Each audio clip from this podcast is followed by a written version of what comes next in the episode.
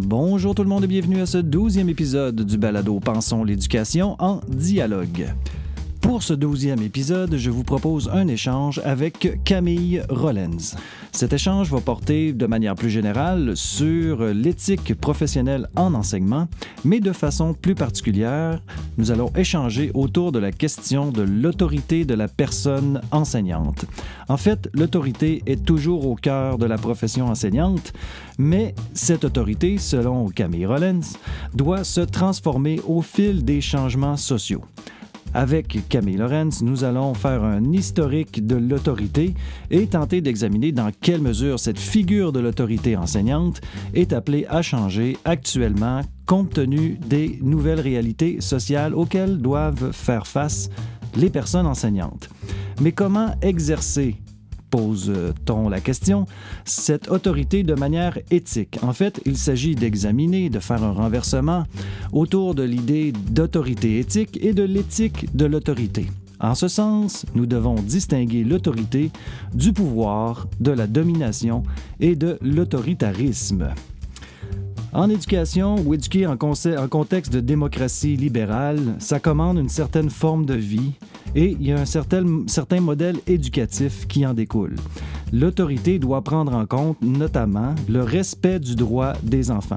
C'est en ce sens que Camille Rollens propose une autorité dite bienveillante ou une autorité comme proposition d'influence.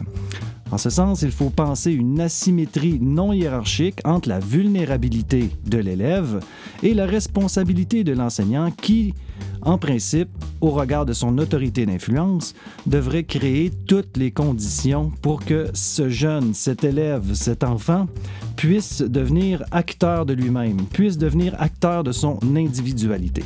Camille Rollens est chercheur au Centre interdisciplinaire de recherche en éthique de l'Université de Lausanne et membre de l'OBSEF. Ses recherches s'inscrivent dans le domaine de la philosophie politique et morale, de l'éducation et de la formation, de l'histoire et de l'actualité des idées, en particulier libérales et républicaines, et de l'herméneutique.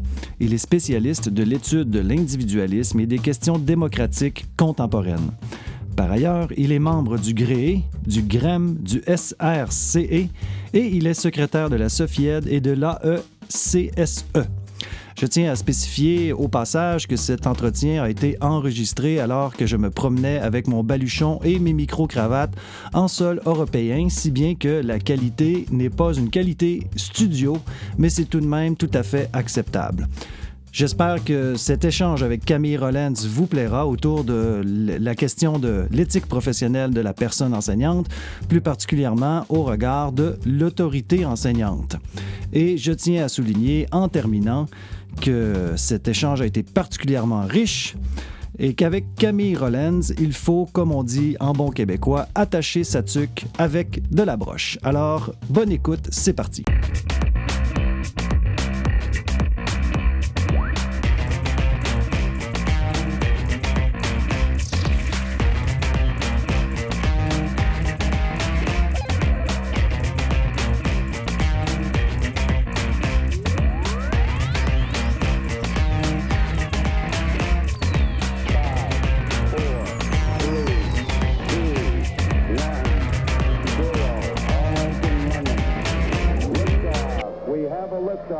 Bonjour Camille, comment vas-tu?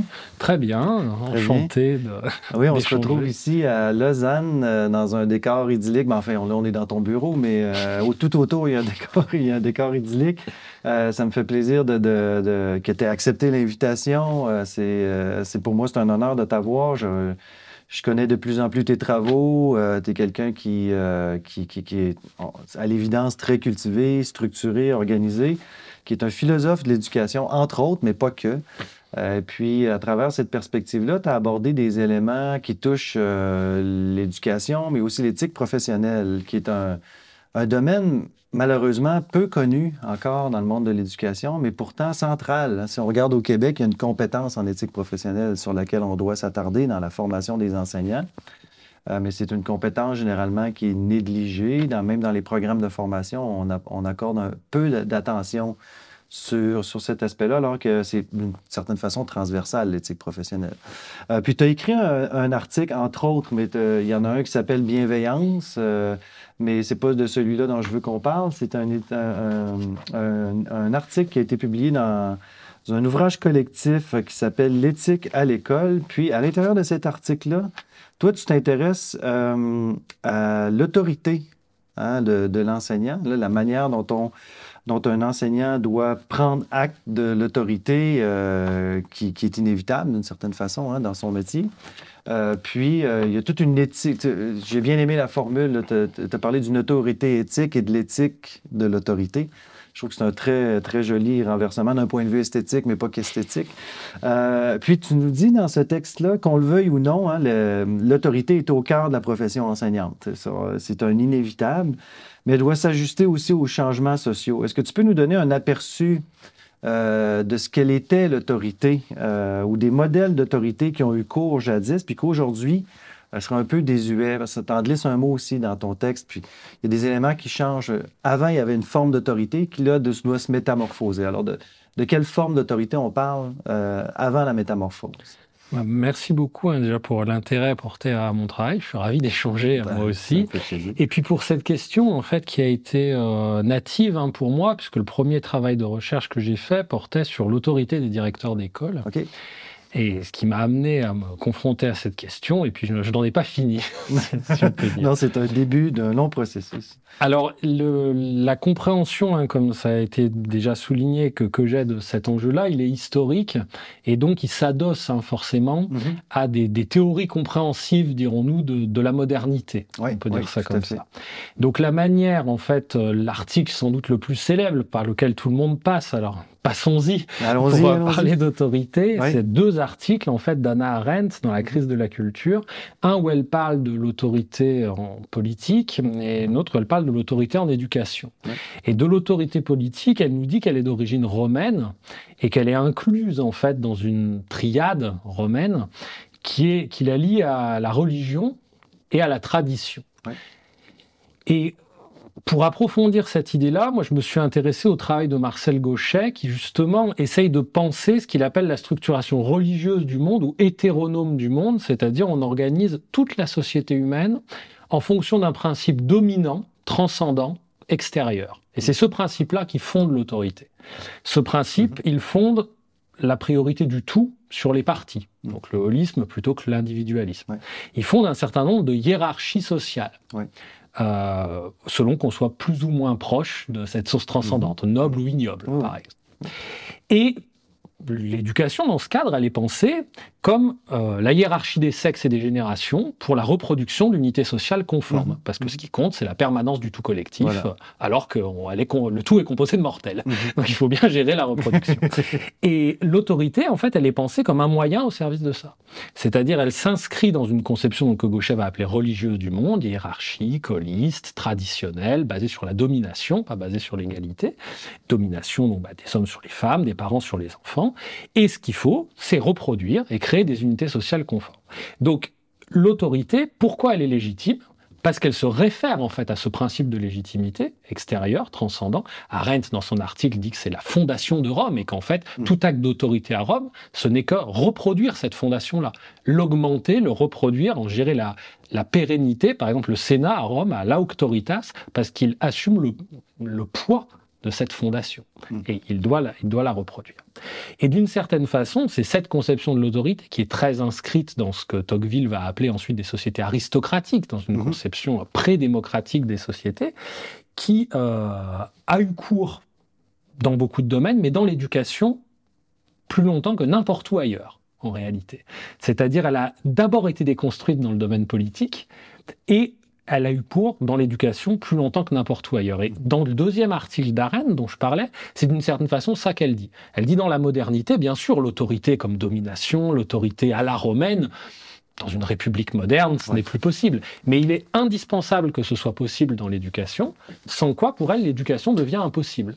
L'éducation mmh. implique la hiérarchie entre les adultes et les enfants, entre ceux qui sont déjà dans le monde et ceux qui ont à y entrer. Et pour elle, sans autorité sous sa forme traditionnelle, il ne peut plus y avoir d'éducation. Et donc elle fait une proposition qui est brillante littérairement, dirons-nous, mais très difficile à appliquer, qui est de séparer radicalement le domaine de l'éducation des autres domaines pour conserver un, îlot de tradition, dirons-nous, où on pourra continuer à appliquer l'autorité sous sa forme traditionnelle.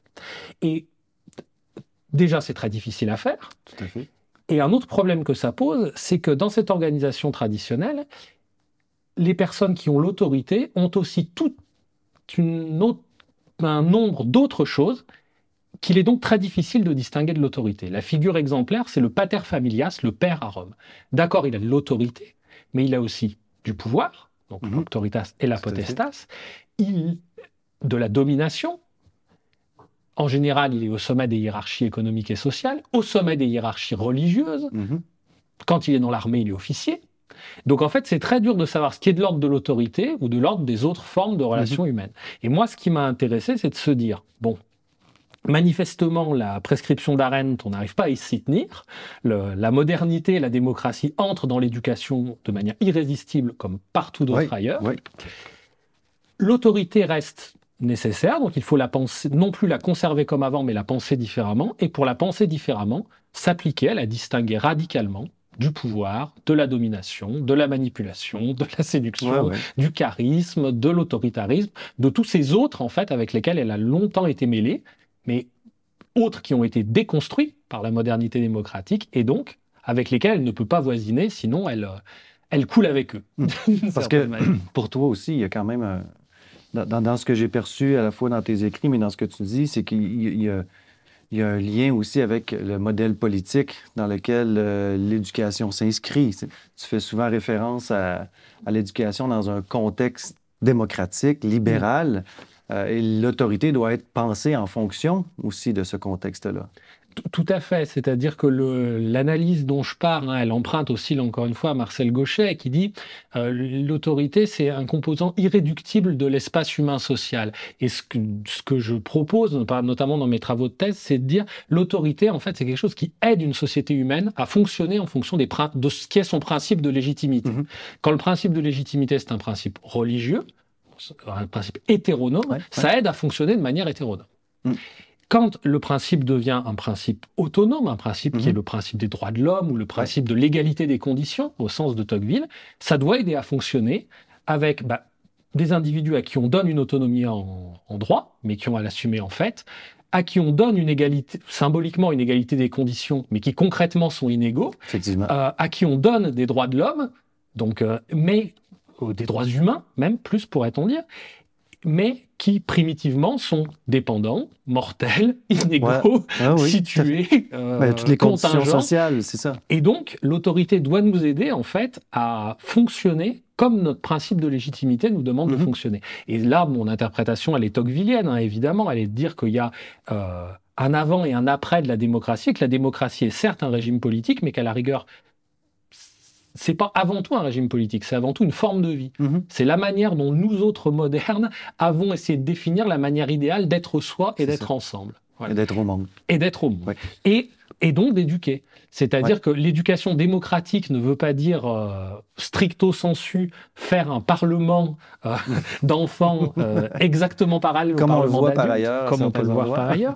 Et ce n'est pas inintéressant, mais ça veut dire fondamentalement étendre l'égalité des conditions jusqu'aux enfants. L'égalité des conditions au moment de la déclaration des droits de l'homme, la première, la française de la Révolution, c'est l'égalité des hommes blancs adultes propriétaires. Et donc, ça doit s'étendre petit à mmh. petit aux gens moins fortunés, aux hommes et aux femmes, aux blancs et aux gens qui ne sont pas blancs, mmh. et aux adultes et, aux, enfants. C'est ça.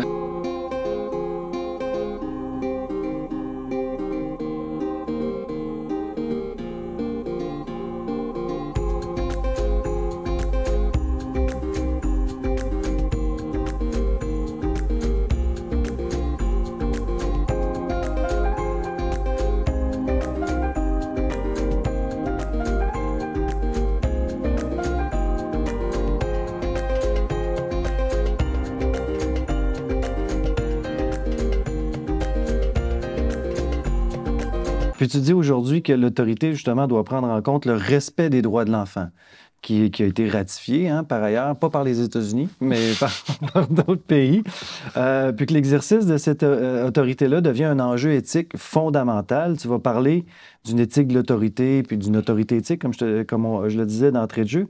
Mais plus précisément, tu vas dire que désormais, l'autorité doit être bienveillante et que euh, pour savoir ce qu'elle est puis comment elle doit être pensée à l'école, il est nécessaire d'articuler trois exigences. Si j'ai bien compris, tu pourras corriger si je me trompe. Il y a d'abord une exigence liée aux enjeux de l'autonomie, tu en as fait allusion euh, il y a quelques secondes. Métamorphose de l'autorité, puis une école qui contribue à rendre chacun auteur de lui-même. Je trouve que c'est trois, euh, trois dimensions euh, fortes, euh, trois exigences pardon, fortes, intéressantes et pertinentes. J'aimerais que tu nous en parles de ces exigences-là. débutons peut-être par l'enjeu de l'autonomie. c'est quoi pour toi l'enjeu de l'autonomie puis le rapport à, l'autorité dans ce contexte-là? Alors, l'enjeu de l'autonomie, il est là, je m'appuie beaucoup hein, sur les travaux de quelqu'un qui a été mon directeur de thèse, donc qui est Philippe Forêt, qui a travaillé sur qu'est-ce que le devenir autonome? Mhm. Il dit le devenir autonome, c'est la capacité à s'orienter soi-même dans le monde, à agir, choisir et penser par soi-même. C'est ça, tu, développes trois types, hein, euh, mm. au niveau moral, au niveau intellectuel. Euh, oui. C'est ça, autonomie fonctionnelle, autonomie morale et, autonomie et, autonomie intellectuelle. Excuse-moi, je t'ai interrompu, j'ai brisé ton élan.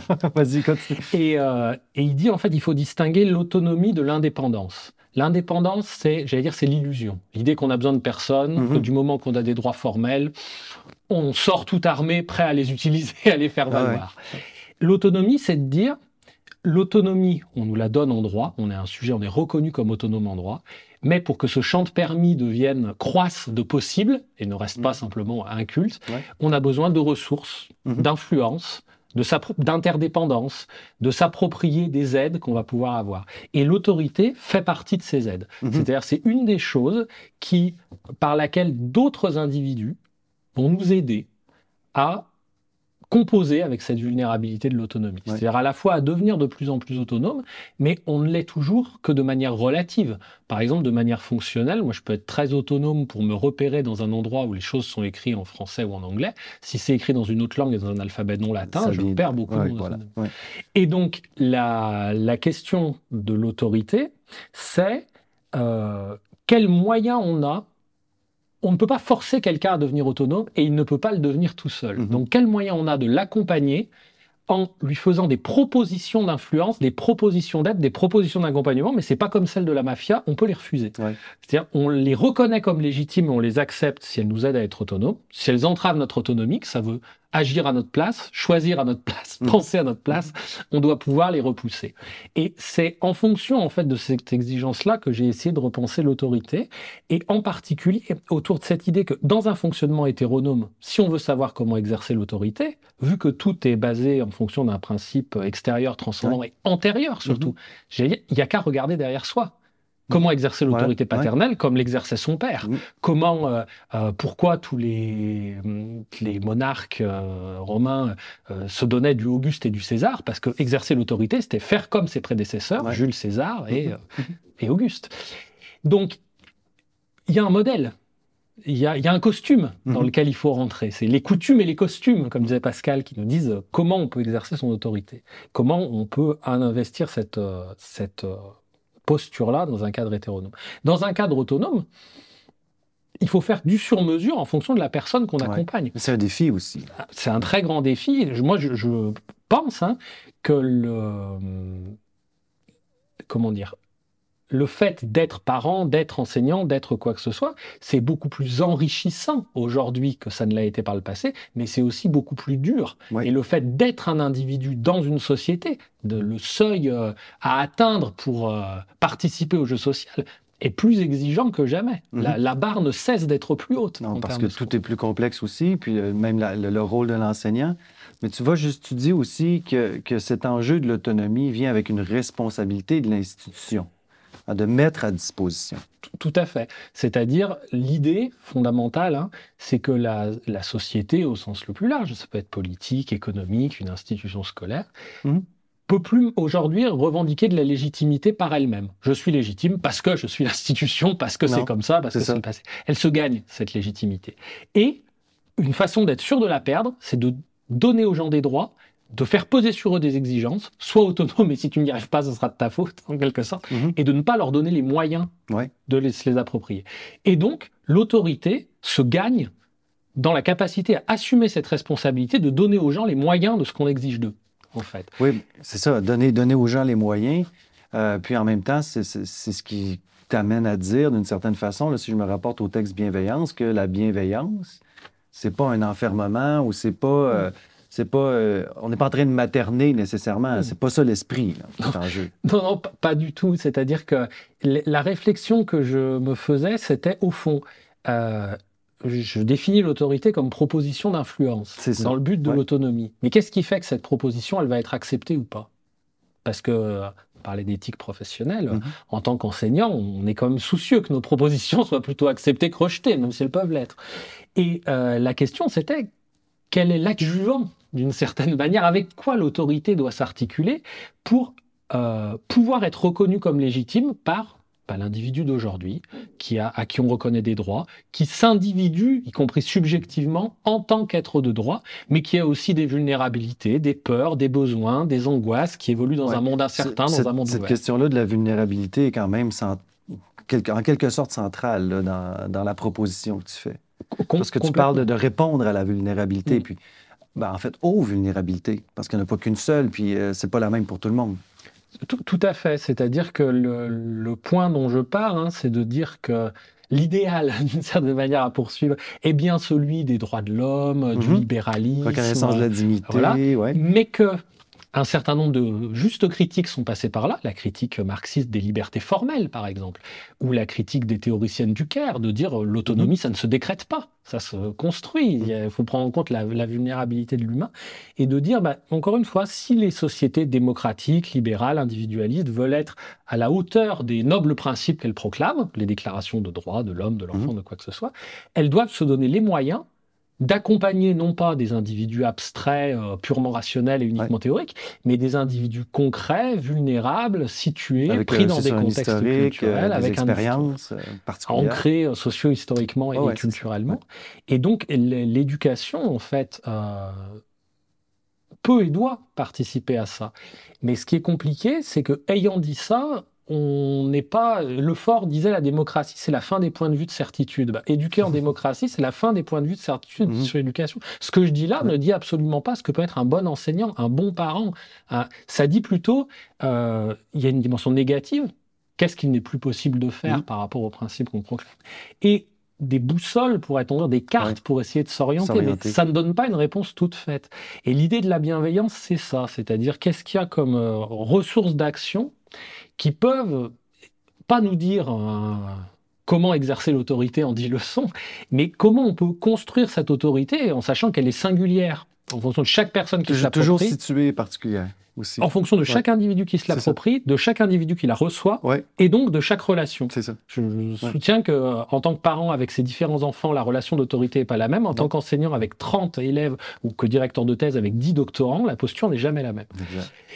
Mais elle a, j'allais dire, des points communs à avoir, un- des airs de famille à avoir pour ne pas apparaître euh, hors contexte par rapport à ce qui est demandé aujourd'hui. Et donc il y avait cette idée de bienveillance. Et de bienveillance en la distinguant, encore une fois, hein, de, du paternalisme Mhm. bien évidemment, ou Ouais. du maternalisme, Ouais. puisqu'il y a eu ce, ce- ce- ce néologisme qui prend de, de l'importance aussi, mais en essayant vraiment de la penser comme ce qui peut maximiser les chances de l'autorité d'être reconnue comme légitime, et surtout ce qui peut maximiser l'exigence qu'on se donne à soi-même de donner à l'autre les Mhm. ressources de son autonomie. La bienveillance, je la définis pour cette raison-là, en fait, en trois formes verbales. Oui, ça, je, Je- je- l'avais noté, euh, juste pour être certain que, que je suis un bon élève. là. je vais essayer de te les répéter. Tu avais, bien veillé, bien veillé sur et bien veillé à. C'est ça? Ouais, Tout à fait. j'ai réussi mon examen.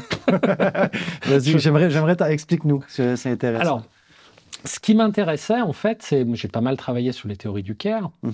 et ce qui m'intéressait dans ces théories, c'était justement leur capacité à, à penser cette, euh, cet agir face à la vulnérabilité constitutive de- du sujet humain. Mais me semble-t-il, elles se concentraient beaucoup, même si elles m'ont beaucoup apporté dans la réflexion, sur ce qu'on peut appeler le moment du soin. C'est d'ailleurs Mm. le titre d'un livre fameux. C'est le moment où on, ce que j'appelle une partie du bienveiller sur, c'est-à-dire, voilà, il y a une vulnérabilité, on en prend soin. Mm. Mais ce qui m'intéressait, c'était de penser à la fois l'amont et l'aval de cette situation-là. C'est-à-dire, par définition, moi, la définition que je donne, hein, une définition que je donne de l'autorité en tant qu'enseignant, en tant qu'éducateur, c'est je suis là pour vous éviter plus de soucis que je vais vous en créer en attendant que vous n'ayez plus besoin de moi. Donc, il faut identifier les soucis potentiels et organiser le fait qu'on ait le moins possible besoin de soi. Donc, ce qui m'intéressait, c'était à la fois l'avant et euh, l'amont et l'aval de ce mhm. moment du soi. Dans l'amont, il y avait cette idée de bienveiller. Bienveiller, c'est-à-dire l'autorité étant située dans un monde, dans un contexte sociopolitique, économique, culturel, tout ce qu'on veut, il faut d'abord se donner une bonne compréhension de ce contexte. Mm. Donc c'est à la fois une ouverture à ce contexte, une exigence de réflexion sur ce contexte, d'autoréflexion, réflexion mm. comment je me positionne moi dans la démocratie de mon temps, et d'attention, de présence aux vulnérabilités qui peuvent se faire jour. C'est une attitude qu'on n'a pas tout le temps. On est très attentif, par exemple, à ses propres enfants quand on prend les transports en commun avec eux. Quand on est tout seul, on n'a pas le même niveau d'attention, par exemple. Donc il y avait cette dimension-là. Comment je comprends le monde autour de moi et comment je me donne des possibilités de percevoir des vulnérabilités. Chose qui, en tant que professionnel, est extrêmement déceptive parce qu'en fait, personne d'autre que soi peut savoir si on le fait bien. Hmm. On peut être en train de réaliser une compétence professionnelle à un niveau parce que magistral. Ça reste, euh, personne d'autre peut le voir.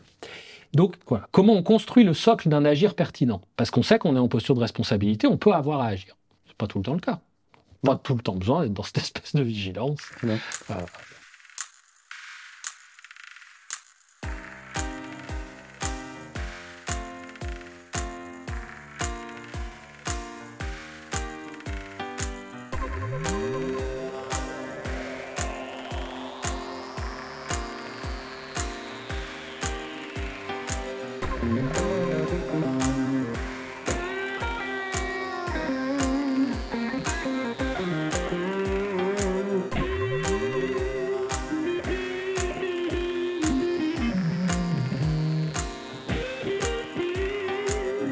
Si la vulnérabilité survient, il va y avoir ce moment du soin, ce moment du prendre soin, c'est-à-dire agir pour essayer de parer à cette vulnérabilité-là. Mais agir, c'est toujours dans une relation. Donc se prendre soin, il n'y a pas seulement une dimension de care, il y a une mmh. dimension de tact également. Le tact, c'est Eric Préra qui insiste beaucoup là-dessus, on prend soin de la relation qu'on a avec l'autre. Parce que l'autorité, c'est une relation. Si la relation est brisée, j'allais dire, on pourra toujours faire des propositions, elles seront soit repoussées, soit inaudibles. Euh, confiance, hein, ça descend par l'ascenseur et ça remonte par l'escalier. Donc le tact, c'est l'idée de ne pas essayer justement de faire descendre par l'ascenseur cette, mhm. confiance-là, avoir soin de la relation qu'on a avec l'autre. Mais disant ça, bienveiller et bienveiller sur, on peut avoir l'impression que ça va se prolonger tout le temps et qu'en fait on va euh, pas seulement tenir compte de la vulnérabilité de l'autre, mais l'installer dans la dépendance de nous. C'est-à-dire ce qui est, à, toujours le risque, ce qui est à éviter. D'où cette idée de bien veiller à donner à l'autre les moyens fonctionnels, moraux mhm. et intellectuels de l'autonomie, d'apprendre à se passer de nous. C'est-à-dire... Il euh, bah, faut, faut, aussi diminuer notre ego et notre importance, d'une certaine façon. Moi, je défends l'idée que, en fait, ce qui est le plus dur pour repenser l'autorité, c'est qu'on a pris l'habitude de la penser comme une posture de commandement, dans les mhm. deux sens. C'est moi le chef et je passe une commande. C'est comme ça qu'il faut Il y a un statut sur lequel, ou en tout cas un siège sur lequel on veut rester assis. Là, on n'est plus là. là. Moi, je défends l'idée qu'elle devient aujourd'hui une posture de service, mhm. c'est-à-dire on est second et on est au service de l'autonomie d'autrui.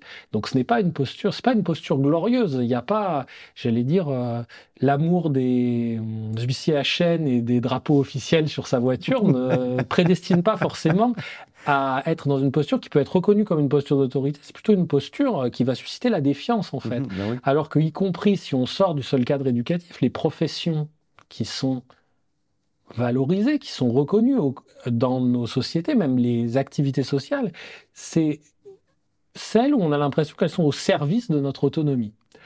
Et de cette façon-là, très longtemps, je le disais tout à l'heure, l'autorité et le pouvoir, en fait, c'est les mêmes personnes qui les avaient. ce que je soutiens, c'est qu'aujourd'hui, il y a très souvent un découplement de l'autorité et du pouvoir. Des gens ont beaucoup de pouvoir, mais pas d'autorité. On leur obéit uniquement parce qu'ils ont le monopole de la contrainte mhm. légale. Mhm. C'est tout. La peur du gendarme. On freine devant le radar automatique. Tu vis ça, toi, des fois euh Oui, complètement. complètement. Euh, on considère que euh, la règle à appliquer est absurde, mais on est pragmatique. On, se soumet, au, pouvoir. au pouvoir.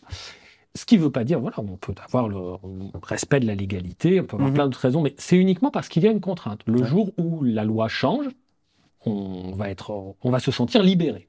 Voilà. Et il y a d'autres personnes qui n'ont aucun pouvoir, aucun moyen de nous contraindre, aucun moyen de nous restreindre quoi que ce soit, mais qui ont de l'autorité et on leur obéit. Je pense que dans le domaine environnemental, par exemple, il y a des personnes, alors on peut les appeler comme on veut, personnes auteurs, personnes associatives, conscience environnementale, qui n'ont aucun mandat de personne. À rigueur, elles écrivent des livres. Mais des gens changent leur manière de vivre en fonction des propositions qu'elles font. Et il y a d'autres personnes, ministres, ce qu'on veut, qui posent des règles, des taxes, des réglementations qu'on applique mais uniquement parce qu'elles sont dans la loi. C'est ça. Mais, c'est un autre rapport qui est complètement différent. C'est-à-dire qu'il y a une question de, réciprocité, il y a une relation de confiance à, établir qui est, qui est, inévitable. Il y a aussi de la reconnaissance. Puis il y a une visée d'autonomie, je ne sais pas comment le prononcer, là, mais une visée d'autonomie. Quand tu dis rendre l'autre autonome, c'est-à-dire lui, lui donner les moyens de, de devenir acteur de lui-même, d'une certaine façon. Ce qui n'est ce qui est pas du tout le cas de la, de la, la, conception qu'on a traditionnellement de l'autorité. Il y a vraiment un rôle d'influence, une relation de confiance. L'enseignant doit travailler sur cette relation de confiance, puis ajuster aussi, parce qu'à un moment donné, dans ton texte, là, on saute des étapes, mais tu parles des inégalités juste dans cette relation d'autorité. Euh, qui sont euh, pratiquement incontournables d'une certaine façon pour bien, euh, bien, bien structurer puis bien mener cette mm. autorité-là vers l'autonomie. C'est ça, c'est-à-dire que ce que j'essayais, c'était de l'autorité sous sa forme traditionnelle était pensée comme hiérarchique, mais la hiérarchie, c'est pas seulement une différence de fortune, c'est une différence, je veux dire, de nature, d'essence. Encore une fois, c'est la vieille expression, nous ne sommes pas du même monde.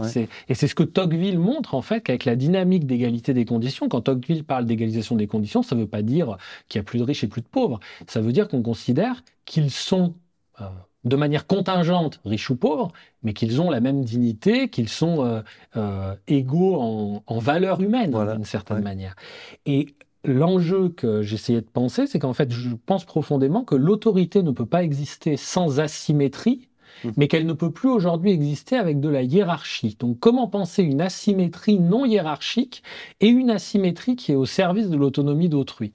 Bah, Un exemple très simple, c'est... Euh, l'asymétrie de vulnérabilité et de responsabilité. Nous sommes tous vulnérables, mais dans certaines situations, l'autre l'est plus que moi. Mmh. Donc peut-être a-t-il plus besoin d'aide.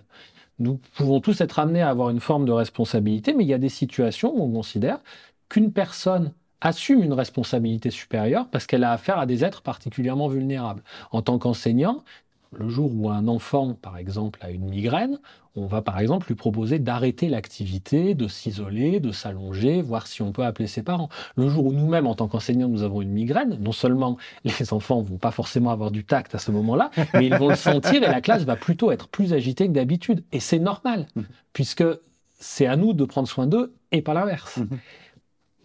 L'ennui étant et ça les théoriciennes du CAR le montrent bien, que ce processus du soin est tragique, puisque les besoins de soins dépassent toujours les possibilités d'y répondre. Donc, il y a une asymétrie de responsabilité et de vulnérabilité qui fait qu'on va se devoir aux autres plus qu'ils se doivent à nous, mais il y a aussi, et c'est un élément de notre propre autonomie, la capacité à mettre nous-mêmes l'arrêt parce mhm. que sinon, il, ne, il, peut ne jamais venir l'arrêt. Et quand je faisais de la formation d'enseignant, ce qui était le cas jusqu'à l'année dernière, je disais en fait, prendre soin de vous, c'est un geste professionnel. Mhm. Parce que ce n'est pas en éclatant en vol que vous prendrez durablement soin de vos élèves. Donc le fait de prendre soin de vous, vous prenez soin de votre propre outil de travail, en fait, d'une certaine manière. Et c'est pas du tout de l'égoïsme, c'est de la conscience professionnelle. Et c'est le bon équilibre entre prendre soin de vous pour pouvoir prendre durablement soin de vos élèves. Et c'est une asymétrie qui est, encore une fois, qui est difficile en fait à supporter. Euh, les positions d'autorité étaient hiérarchiques et avec beaucoup d'avantages symboliques et sont devenues asymétriques avec beaucoup de responsabilités et de mhm. contraintes. Donc c'est pas étonnant qu'elles fassent moins rêver à occuper mhm. en tant que position d'autorité. Oui, puis est-ce que, est que dans, justement cette reconnaissance des vulnérabilités, est-ce qu'on peut aider un enseignant à y arriver? Ou, euh, parce que euh, ou est-ce que ça, ça, peut arriver parfois qu'on prend une vulnérabilité pour une faiblesse? Alors, justement, euh, il y a tout un travail de déconstruction à faire là-dessus qui est important. De dire que la vulnérabilité, justement, n'est pas une faiblesse, que c'est une condition inhérente. Hein. à la condition humaine et que ça que savoir reconnaître ses vulnérabilités est plutôt une force qu'une faiblesse. Mais il y a aussi, et là c'est là où la partie de mon travail là-dessus est plus critique, une grosse responsabilité, alors déjà d'un certain nombre de représentations sociales, mais de l'institution elle-même. À chaque fois que l'institution tient le discours de la vocation, c'est une manière de dire de la vocation et pas de la professionnalité. Mhm. C'est une manière de dire, mais une vocation, votre sacrifice est justifié. On ne vous demande pas d'avoir des moyens ou d'être suffisamment autonome, on vous demande d'avoir la foi.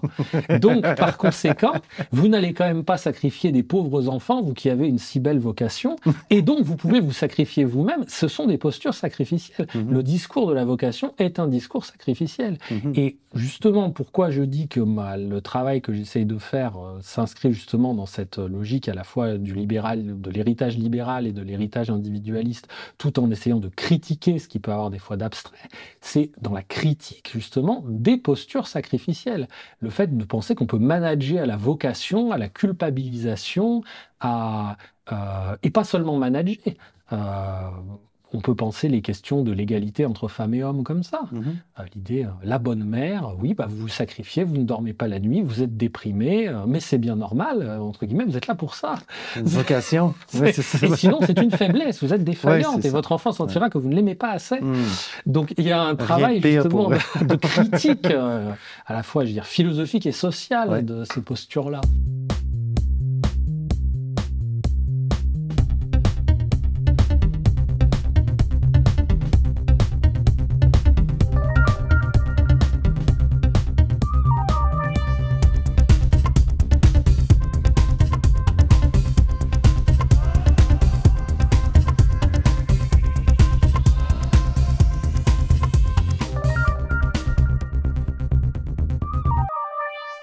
Oui, puis quand, quand, tu parles aussi de.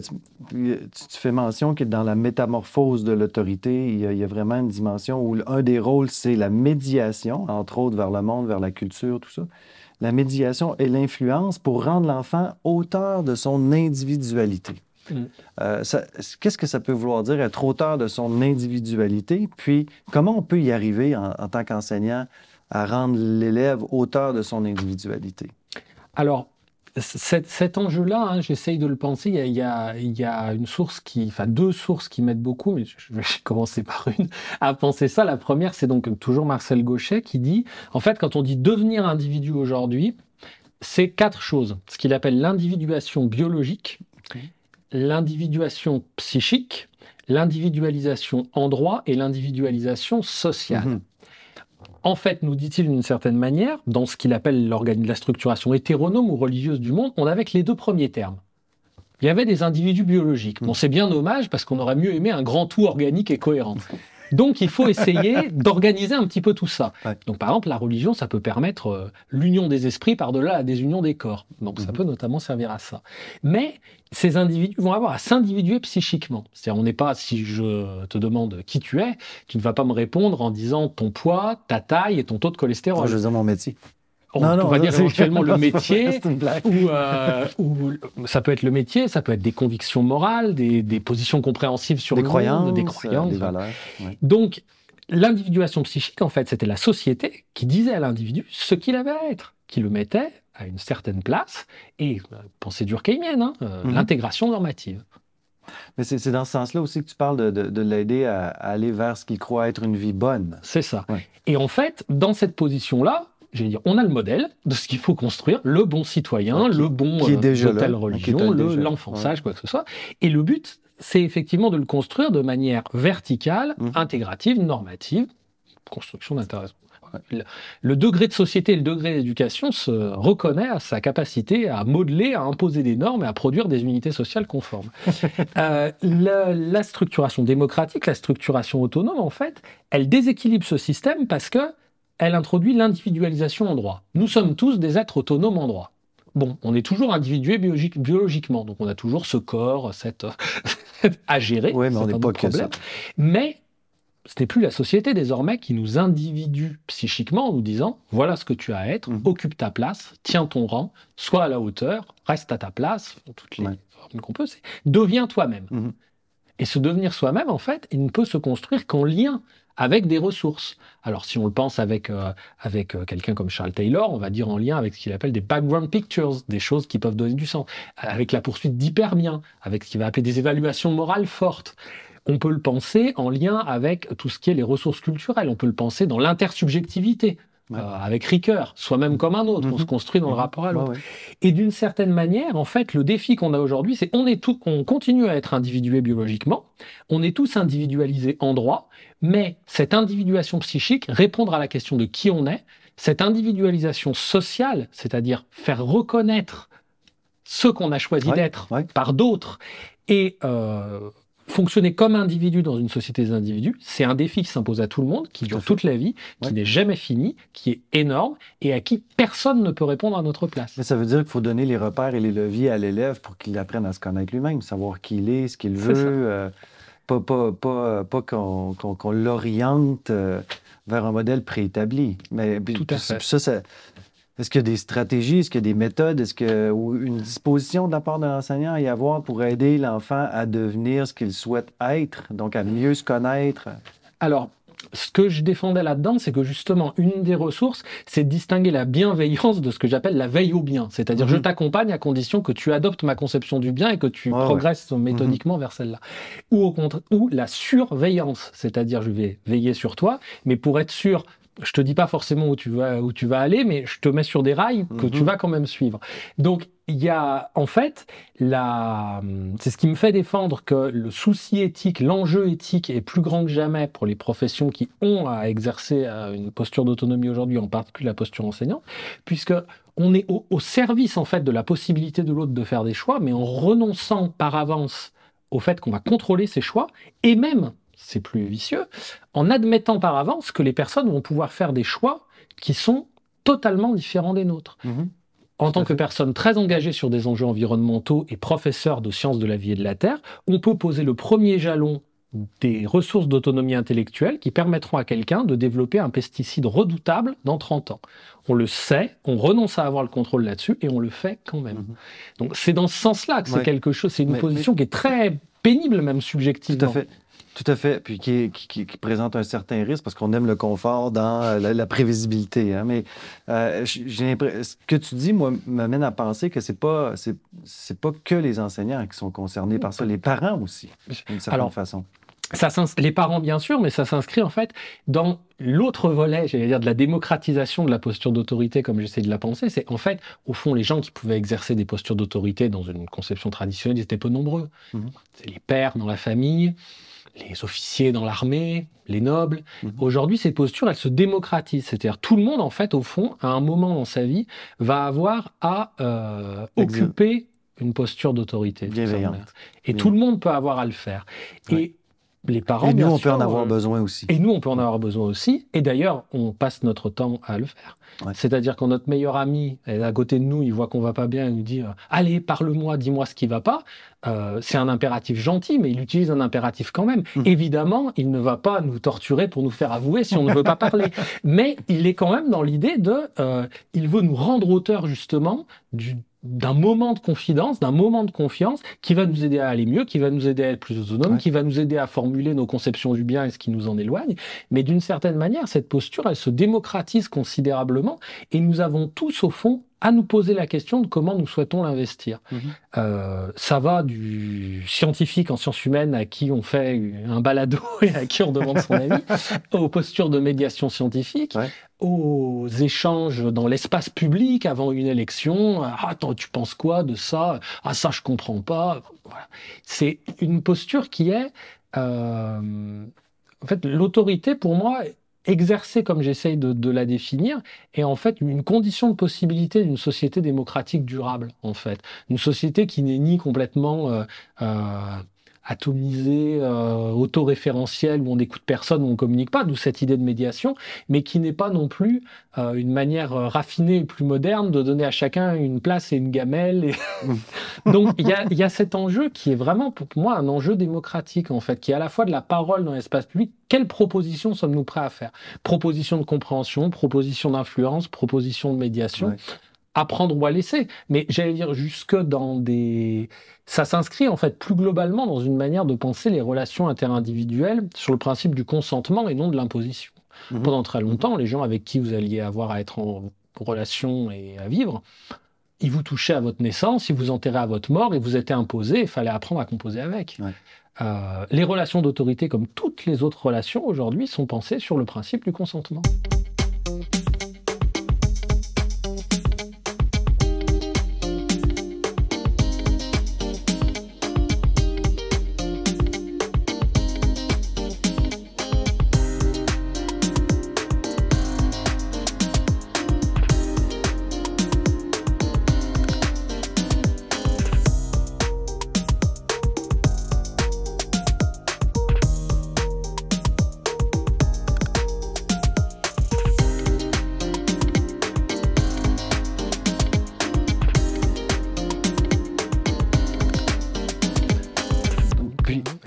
Tu parles aussi de. Parce qu'il y a ce principe de consentement-là qui, qui est au cœur, qui, est inévitable, en tout cas qui, qui devient un moteur pour l'exercice d'une autorité bienveillante, mais il y a aussi toute la question de la vertu de justice.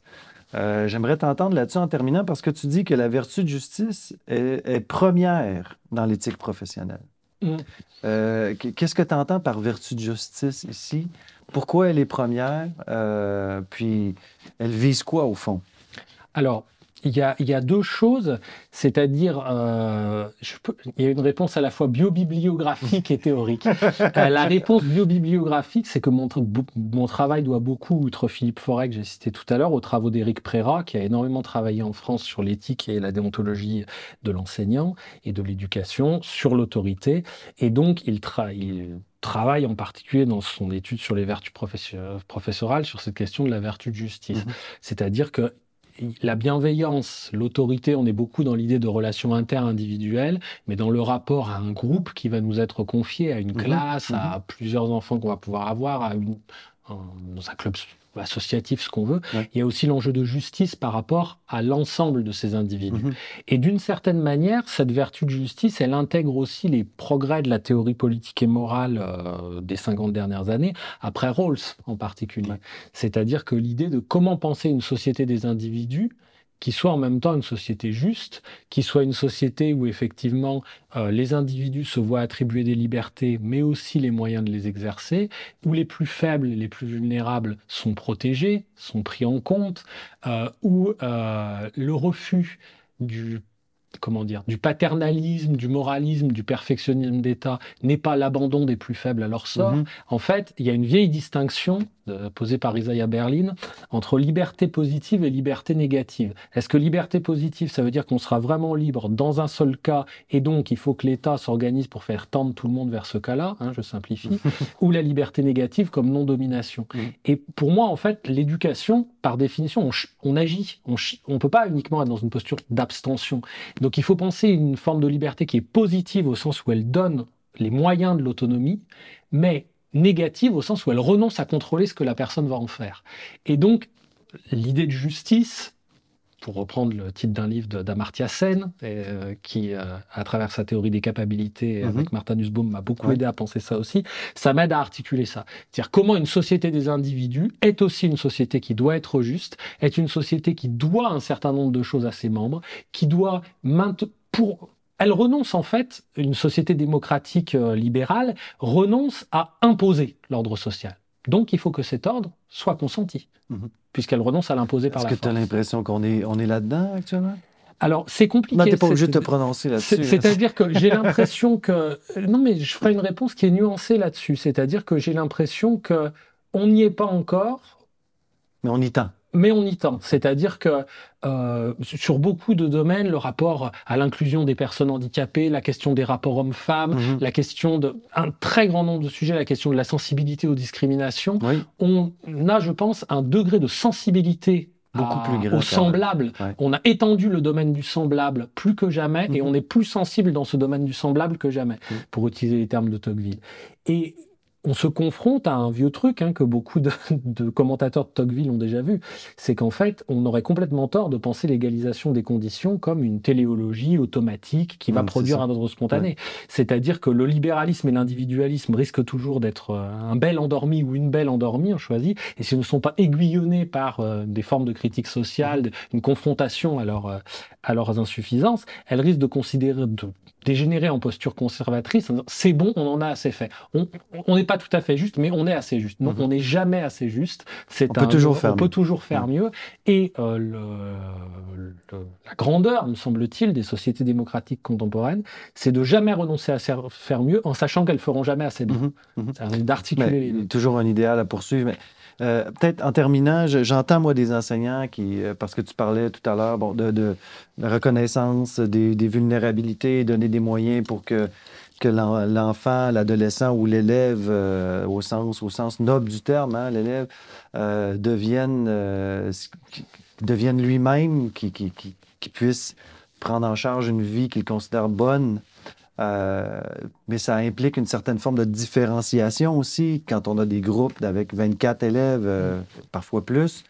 Euh, est-ce que, est que l'enseignant, est-ce que c'est est -ce c'est possible pour un enseignant d'avoir cette lecture fine de chacune des vulnérabilités, puis d'avoir les, les, ressources pour justement permettre à ces jeunes-là, chacun avec leur vulnérabilité particulière, leur historique particulier, leur, leur position sociale particulière aussi, euh, de leur permettre de s'accomplir, de devenir autonome?